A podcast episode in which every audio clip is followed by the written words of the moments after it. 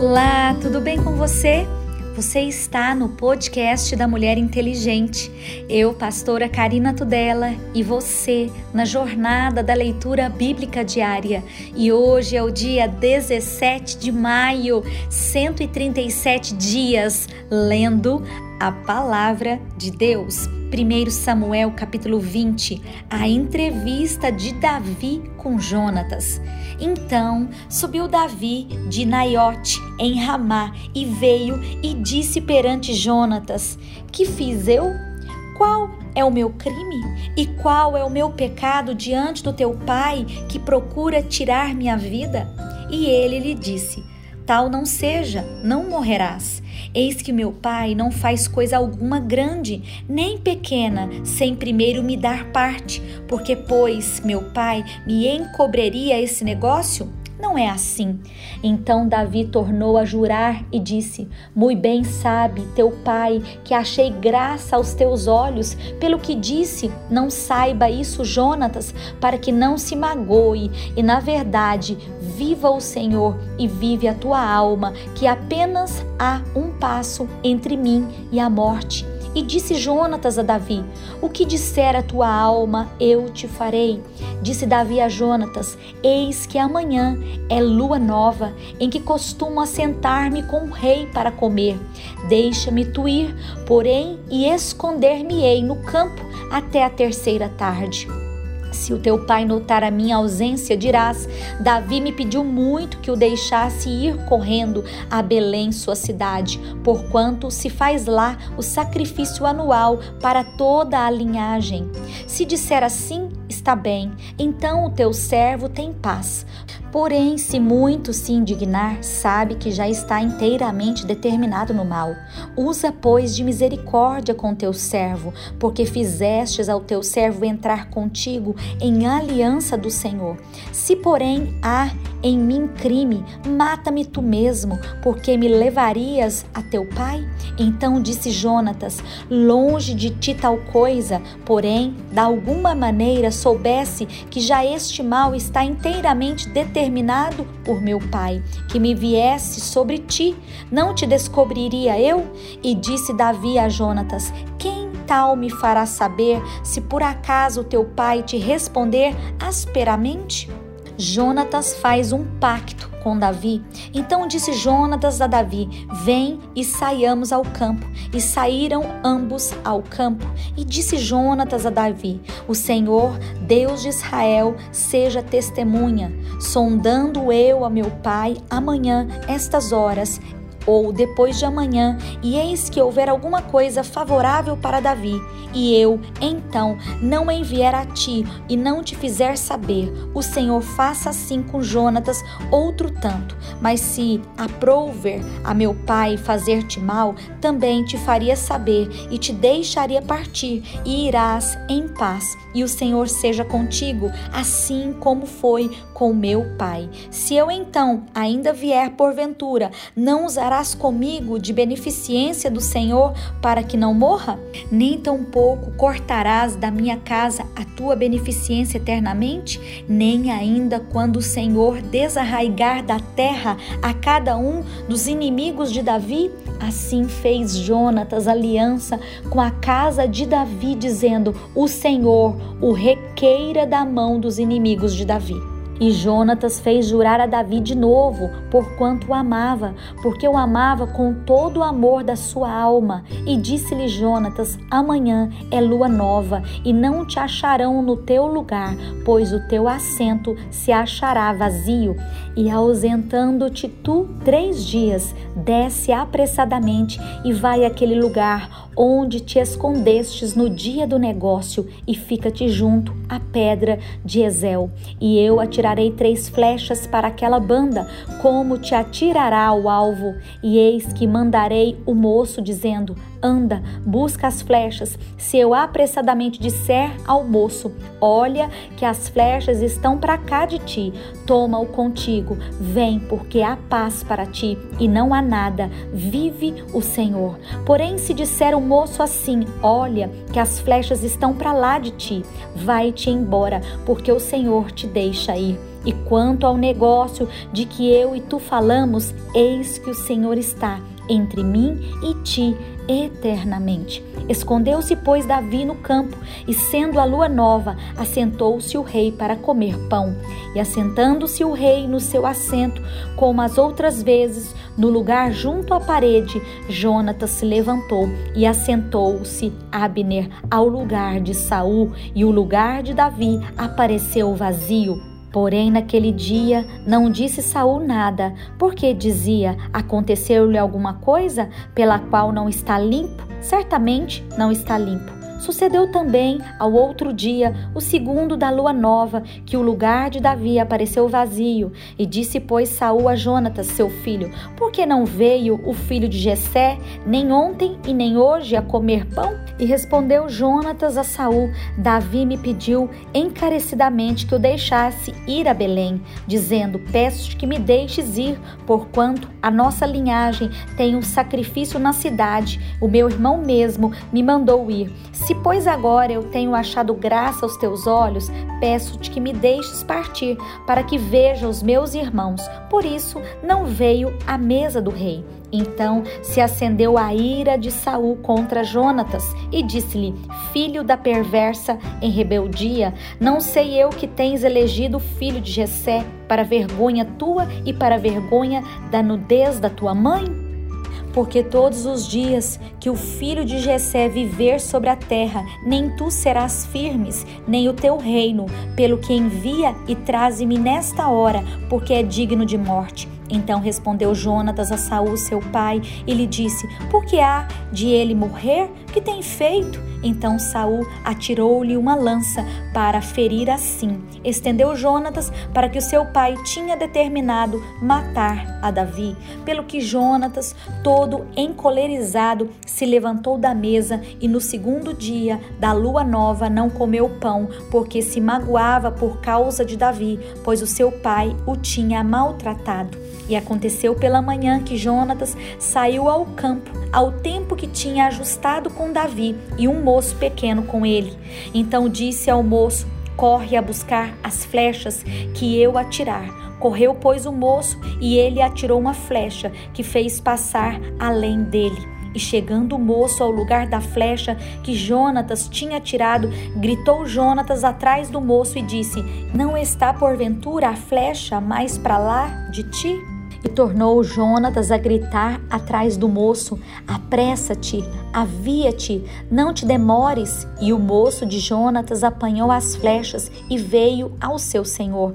E o moço não entendeu coisa alguma, só Jonatas e Davi sabiam deste negócio. Então Jonatas deu as suas armas ao moço que trazia e disse-lhe: Anda e levas à cidade. E indo-se o moço, levantou-se Davi da banda do sul e lançou-se sobre o seu rosto em terra e inclinou-se três vezes e beijaram um ao outro e choraram juntos, até que Davi chorou muito mais. E disse Jonatas a Davi: Vai-te em paz, porque não temos jurado ambos em nome do Senhor, dizendo: O Senhor seja perpetuamente entre mim e ti, e entre minha semente e a tua semente. Então se levantou Davi e foi, e Jonatas entrou na cidade. Davi vai ter com o sacerdote Aimeleque. 1 Samuel capítulo 21. Então veio Davi a Nob, ao sacerdote Aimeleque, e Aimeleque, tremendo, saiu ao encontro de Davi e disse-lhe: Por que vens só e ninguém contigo?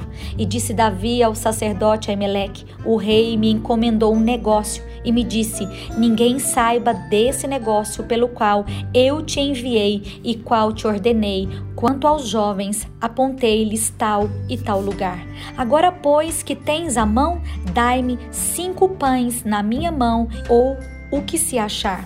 E respondendo o sacerdote a Davi, disse: Não tenho pão comum à mão, há, porém, pão sagrado, se ao menos os jovens se abstiveram das mulheres. E respondeu Davi ao sacerdote e lhe disse: Sim, em boa fé, as mulheres se nos vedaram desde ontem e anteontem, quando eu saí, o corpo dos jovens também era santo e em alguma maneira é pão comum, quanto mais que hoje se santificará outro no corpo. Então o sacerdote lhe deu o pão sagrado, porquanto não havia ali outro pão, senão os pães da proposição, que se tiraram de diante do Senhor, para se pôr ali pão quente no dia em que aquele se tirasse. Estava, porém, ali naquele dia um dos criados de Saul, detido perante o Senhor, e era o seu nome Doeg, Edomita, o mais poderoso dos pastores de Saul. E disse Davi a Aimeleque: não tens aqui a mão, lança ou espada alguma, porque não trouxe a mão nem a minha espada, nem as minhas armas, porque o negócio do rei era apressado. E disse o sacerdote: A espada de Golias, o filisteu, a quem tu feristes no vale do carvalho, eis que ela aqui está, envolta num pano de trás do éfode, e tu a queres tomar? Toma, porque nenhuma outra há aqui senão aquela. E disse Davi: Não há outra semelhante, dai-me. Davi foge para Aques, rei de Gate. E Davi levantou-se e fugiu aquele dia de diante de Saul e veio a Aques, rei de Gate. Porém, os criados de Ax lhe disseram: Não é este Davi, o rei da terra? Não se cantava desde as danças, dizendo: Saul feriu seus milhares, porém Davi os seus dez milhares? E Davi considerou essas palavras no seu ânimo e temeu muito diante de Ax, rei de Gate, pelo que se contrafez diante dos olhos deles e fez-se como doido entre as suas mãos e esgravatava nas portas do portal e deixava correr saliva pela barba. Então disse Ax aos seus criados: Eis que bem vedes que este homem está louco, porque me trouxestes a mim? Faltam-me a mim doidos, para que trouxesseis este que fizeste doidices diante de mim? Há de este entrar na minha casa?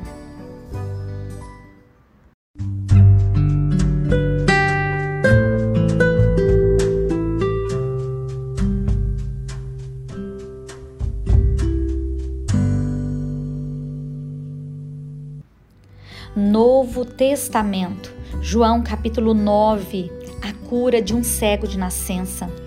E passando Jesus, viu um homem cego de nascença, e os seus discípulos lhe perguntaram, dizendo: Rabi, quem pecou, este ou seus pais, para que nascesse cego? Jesus respondeu: Nem ele pecou e nem os seus pais, mas foi assim, para que se manifestem nele as obras de Deus. Convém que eu faça as obras daquele que me enviou, enquanto é dia, e a noite vem, quando ninguém pode trabalhar. Enquanto estou no mundo, sou a luz do mundo. Tendo dito isso, cuspiu na terra e com a saliva fez lodo e untou com lodo os olhos do cego. E disse-lhe: Vai, lava-te no tanque de Siloé, que significa o enviado. Foi, pois, e lavou-se e voltou vendo.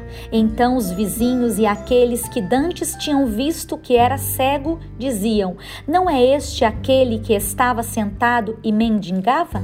Uns diziam: É este, e os outros: Parece-se com ele. Ele dizia: Sou eu. Diziam-lhe, pois, como se abriram os olhos? E ele respondeu e disse-lhes: O homem chamado Jesus fez lodo e untou-me os olhos e disse-me: Vai ao tanque de Siloé e lava-te. Então fui e lavei-me e vi. Disseram-lhe, pois, onde está ele? Respondeu: Não sei.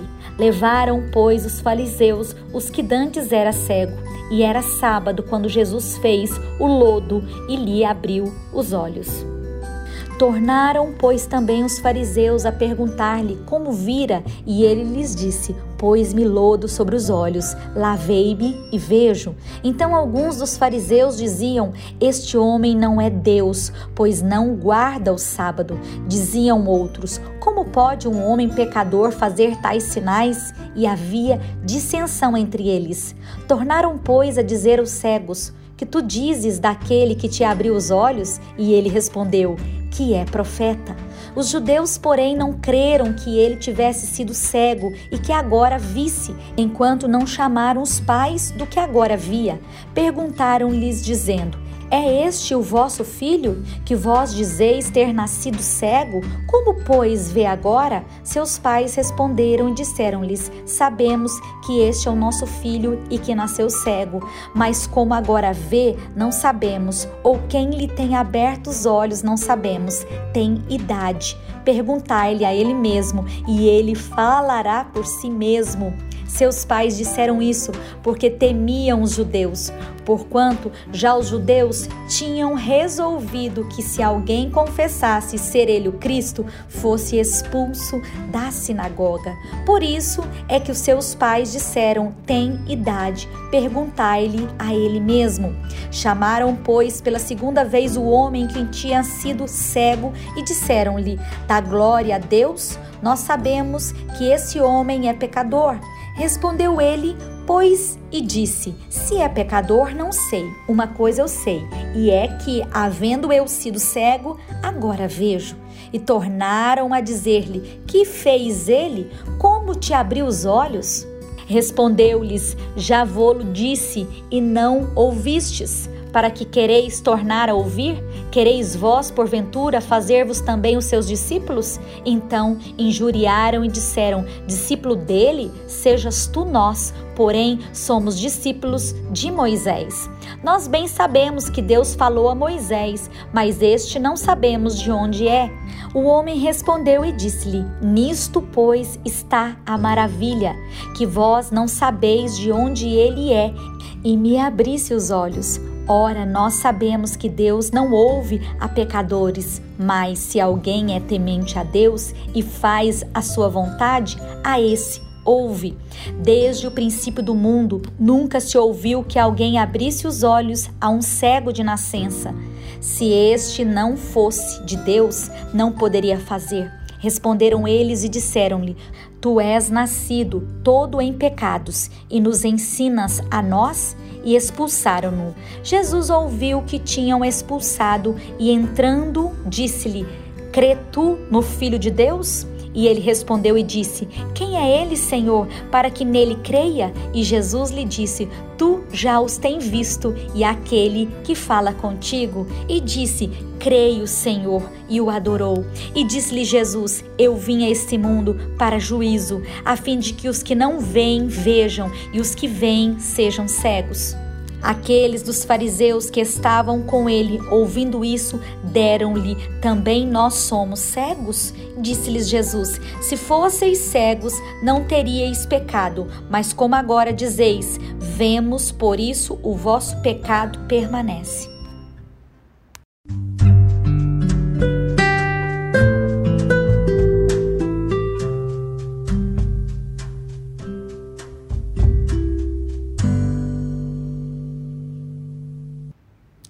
Orando os salmos. Alegre-se no Senhor, que é o maior de tudo. Alegre-se por ele ainda exaltar os humildes. Salmo 113 exortação a louvar a Deus pela sua grandeza e por amor da sua bondade para com os pobres. Louvai ao Senhor, louvai, servos do Senhor, louvai o nome do Senhor. Seja bendito o nome do Senhor desde agora e para sempre, desde o nascimento do sol até o ocaso. Seja louvado o nome do Senhor. Exaltado está o Senhor acima de todas as nações e a sua glória sobre os céus. Quem é como o Senhor, o nosso Deus, que habita nas alturas, que se curva para ver os que está nos céus e na terra, que do pó levanta o pequeno e do monturo ergue o necessitado, para o fazer assentar com os príncipes, sim, com os príncipes do seu povo, que faz com que a mulher estéril habite em família e seja alegre mãe de filhos, louvai ao Senhor. O salmista celebra a passagem maravilhosa pelo Mar Vermelho e pelo Jordão, Salmo 114. Quando Israel saiu do Egito e a casa de Jacó de um povo bárbaro, Judá ficou sendo seu santuário e Israel o seu domínio. O mar viu isso e fugiu, o Jordão tornou atrás, os montes saltaram como carneiros e os outeiros como cordeiros que tivesses, ó mar, que fugistes, e tu, ó Jordão, que tornastes atrás? E vós, montes, que saltastes como os carneiros, e vós, outeiros, como cordeiros? Treme a terra na presença do Senhor, na presença do Deus de Jacó, o qual converteu o rochedo em lago de águas e um seixo em manancial. Provérbios capítulo 15, versículo 15. Todos os dias do aflito são maus, mas o que de coração alegre tem um banquete contínuo. Melhor é o pouco com o temor do Senhor do que um grande tesouro onde há inquietação. Melhor é a comida da hortaliça onde há amor do que o boi gordo e com ele o ódio.